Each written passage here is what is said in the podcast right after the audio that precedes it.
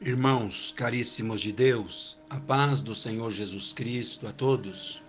Vamos continuar discorrendo a volta do Senhor Jesus Cristo para levar a sua igreja, pois estamos se referindo muito ao Apocalipse e eu espero que a igreja, antes da grande tribulação, já tenha subido para estar com Cristo em glória. Portanto, vamos discorrer as três profecias que mostra o último esforço de Deus para salvar o ser humano. O capítulo 14 do Apocalipse é sem dúvida um divisor de águas no plano de Deus para o planeta Terra. A primeira profecia descreve a pregação de um evangelho eterno, que deve ser dividido com toda a nação, tribo, língua e povo. Ao mesmo tempo, é anunciado que um juízo está em andamento e que a nossa adoração deve ser somente ao Deus Kebecheria, Criador do céu e da terra. O evangelho apresentado não é um evangelho moderno mais, mas eterno. Não de Petúria, um evangelho tradicional, vazio, mas um verdadeiro evangelho da graça redentora. Não é o apelo do profeta ao pecador propriamente, mas do glorioso e amante redentor. Esse é o desafio que a mensagem do primeiro anjo do capítulo 14 traz para a terra. Esse capítulo, em primeiro lugar, ressalta uma mensagem epelúria de misericórdia a um mundo que está à beira do colapso.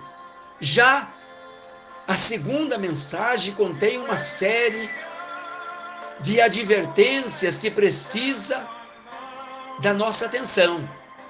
O profeta viu que, em segundo lugar, a pregação do primeiro anjo surgiu em um segundo anjo com uma mensagem muito forte e muito difícil, Tchebalúria de ser pregada. Qual é o conteúdo da segunda mensagem profética? Seguiu-se o outro anjo, o segundo dizendo: Caiu, Quelarúria, caiu a grande Babilônia que tem dado a beber a todas as nações do vinho da fúria, de Oleborieira, da sua prostituição. Apocalipse 14, 8. A profecia começa dizendo que seguiu-se outro obelia, outro anjo. O que o profeta está querendo dizer? A expressão significa que ela segue uma ordem sequencial. O primeiro anjo apresenta a sua mensagem e em seguida o segundo também o faz segue uma ordem cronológica, mas ela se interpõe. Lamorier. O primeiro ainda está pregando a sua mensagem quando surge o segundo. Um não termina para que o outro comece. A mensagem de ambos continua sendo anunciada ao mesmo tempo. Portanto, os anjos estão anunciando mensagens, aleluia, apocalíptica. Que mensagem traz o segundo anjo? Olabia. O segundo anjo traz a mensagem: caiu, caiu a grande Babilônia. Apocalipse 14, 8. Um profeta repetia duas ou mais vezes o que estava anunciando quando se tratava de Maria, de algo muito sério, muito importante. E o que o segundo anjo tem a dizer na visão do Betéria, do profeta. É extremamente importante. Ele está anunciando a queda de Badúria, da Babilônia. Mas que Babilônia é essa? Por que João usou essa buria, lebria, esta palavra? A cidade de Babilônia estava, já moria, neboria, nos dias de João em ruína. Então, do que ele está falando?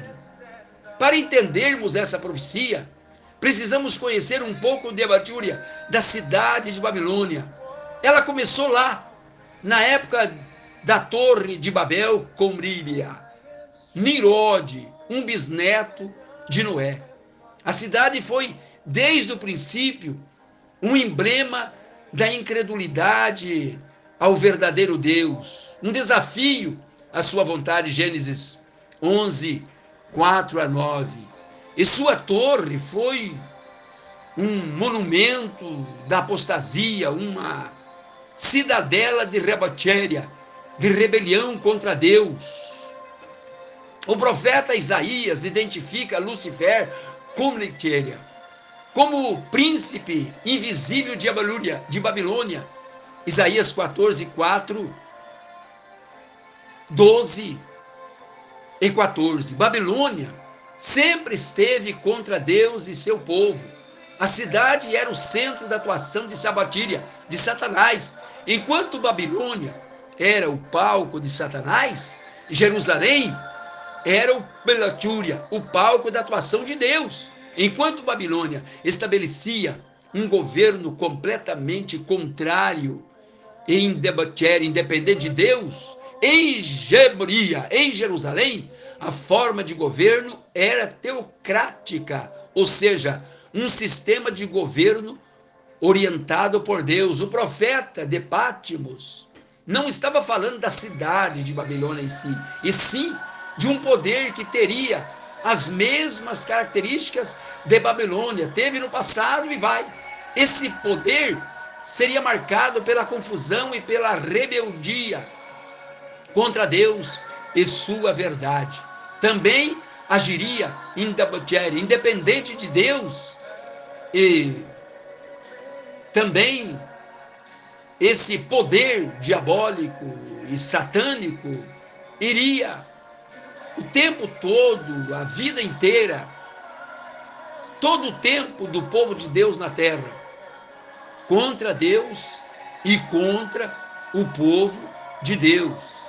Portanto, essa mensagem começou a ser pregada logo após o anúncio da mensagem de Ebalúria do primeiro anjo e é aplicada às organizações religiosas que se corrompem se corrompe com doutrinas, doutrinas estranhas, se corrompe com vaidade, com mundanismo, se corrompe com prazeres carnais, lamutéria, bel prazer, ou seja, tem se embriagado com o vinho do erro das doutrinas falsas. As igrejas hoje estão sofrendo isso, uma coisa horrenda. É até triste, perigoso, aleluia, a gente fazer parte de certos meios hoje que se diz igrejas. A profecia diz ainda que Babilônia, a confusão religiosa, vai perseguir no futuro o povo remotuéria, remanescente, fiel a Deus e aos princípios bíblicos, como a Lamartíria disse aqui. Eu acredito que essas alturas do Apocalipse, quando João aqui se refere a estas profecias, a igreja já foi, a igreja já está lá em cima com Jesus. A igreja já está em glória, graças a Deus, eu já quero estar lá. Porém, a Babilônia afirma que esse poder, com características semelhantes às da antiga Babilônia, vai cair. Assim como caiu Nabucodonosor e caiu Debatéria a velha Babilônia. O grande recado que precisa ser dado ao mundo cristão é que saía dessa confusão religiosa muita perdição, muita gente nessa confusão como a gente tem ouvido hoje por aí. Estou esperando, estou dando tempo. Ainda ontem conversei com gente de longe, dizendo que estão desanimados com essa peste chinesa. A igreja está desanimada, o povo está se afastando. Lembra, teoria? Os pastores estão esfriando. Que tristeza, gente. Isso tudo faz parte desse momento. No capítulo 14, 4 de Apocalipse, temos um recado urgente de Abariúia, de Deus. Retirai-vos dela, povo matéria, povo meu, para não serdes cúmplices em seus pecados e parturia, não participardes dos flagelos, lamucheria. Portanto, se você percebe que você está envolvido numa confusão de carne braba, de gente vaidosa, debojúria, de gente que não tem mais prazer na santidade, na doutrina, na sã doutrina, não tem mais prazer em andar em ordem, em andar com Deus, em andar com a vida no altar, cai fora, meu amigo. Não faça parte desse flagelo do diabo.